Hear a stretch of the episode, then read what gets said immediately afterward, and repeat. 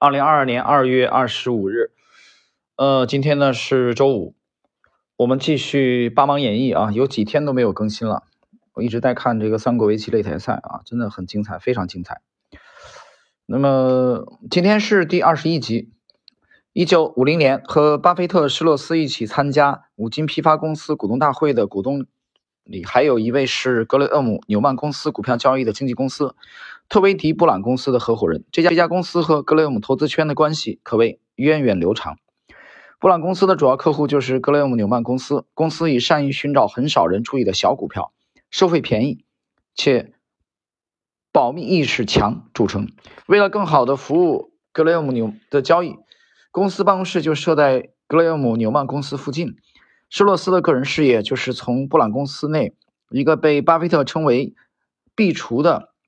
狭小空间开始了。一九五五年底，施洛斯从格雷厄姆纽曼公司辞职，开创自己的投资基金。他占用布朗公司一处狭小的区域，大约原本是类似衣帽间的地方，放下一张办公桌，在里面运营了十八年，直到一九七三年儿子加入后，才从壁橱里搬出来，租下布朗公司一间有电话机的办公室。父子俩在里边工作到二零零二年基金清盘。巴菲特曾经这样形容施洛斯在布朗公司的工作环境。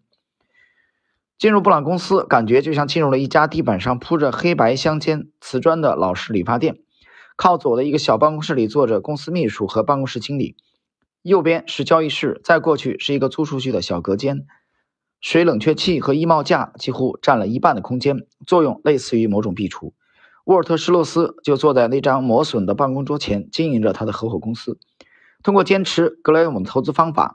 自离开格雷厄姆纽曼公司以来，他的年化投资回报率超过百分之二十。他用股票交易佣金代替现金支付本该给布朗公司的房租。不过他的交易很少，所以在房租上他占了大便宜。他将其其他开销缩减到不能再减。订阅价值线，呃，价值线是美国的一呃一本很有名的杂志啊。一些纸和笔，地铁代币，就再也没有其他了。这还不算完。通过施洛斯的介绍，布朗公司于1959年成为巴菲特合伙基金的主要经纪公司，在协助巴菲特收购包括伯克希尔在内的众多目标公司中，提供了让巴菲特非常满意的服务。就这些吗？还不止。施洛斯离开格雷厄姆纽曼公司时，接替他岗位的是另一位格雷厄姆的学生，叫汤姆纳普。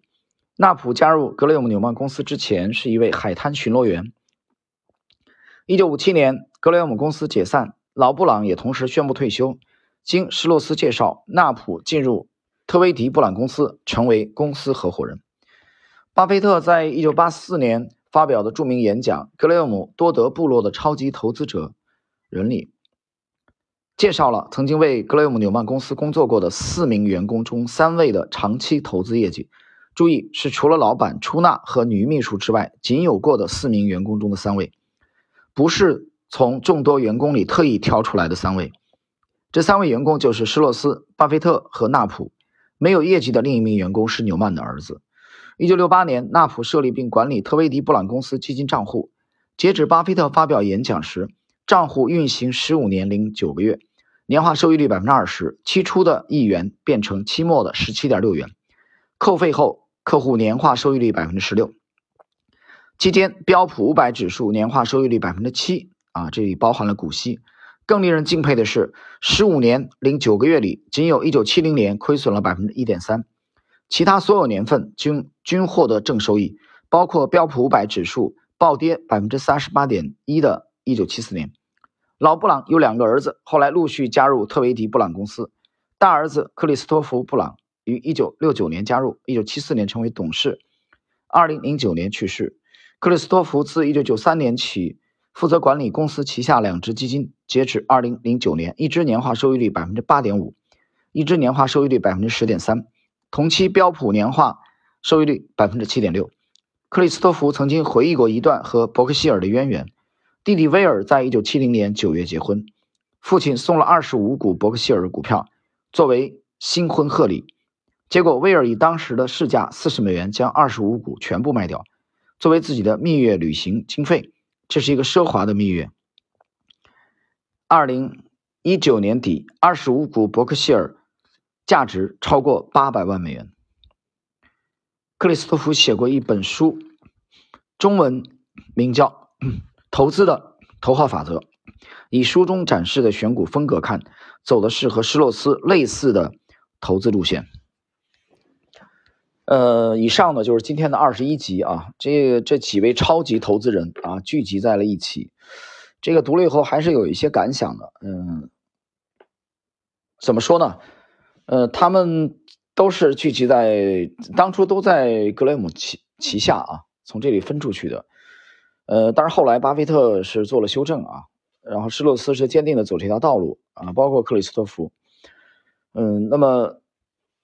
让我让我想到了我我经常有时候讲一句话，我说牛股的旁边啊，总是总是出现牛股啊。这其实呃有时候就有就有这种感慨啊，就是我觉得人也是人人是有圈子的，对吧？你是交往什么样的人，对你的影响，对你一生的影响是是非常巨大的，对吧？我记得有一次在呃有一篇在洗米当中帖子，我曾经写过啊，你整天跟这个上海人叫拾荒者啊，北方人叫捡破烂的。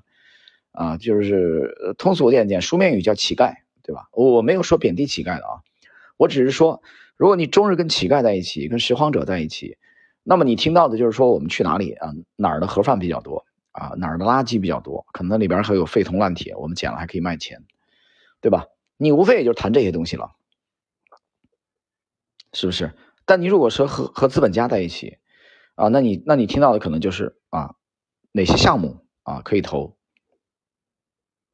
所以接触什么样的人是非常非常重要的，啊，这种对你的潜移默化啊也是这样。这个以前在节目里我曾经讲过一件一件往事啊，很多年前，当年我还没到深圳去之前的时候，呃，那么我跟我弟弟就讲啊，我说你不要去接触，呃，太多，呃，就是太时间太长了。比如有有有一位啊前同事可能婚姻很不幸的，而且他呢有有就有有点类似于人是很善良的，是一个好人啊，女同志很善良。我之前的同，但是可能有时候祥林嫂一样的，总是沉浸在那个往事当中，对吧？不停的就在念叨啊，就在念叨那个那个那个往事，那婚从那婚姻里一直没走出来啊。其实你说他离婚了嘛？他其实怎么说呢？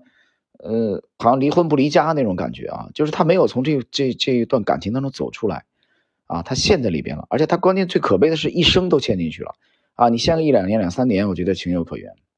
就这这个日子，人这个日子是往前过的，对吧？你往往回看，往后看，啊，列宁讲忘记过去就意味着背叛，但是这话怎么说呢？你往回看，最终还是为了往前走，日子往前过，对吧？你不能沉浸在里边不可自拔，这就有问题了。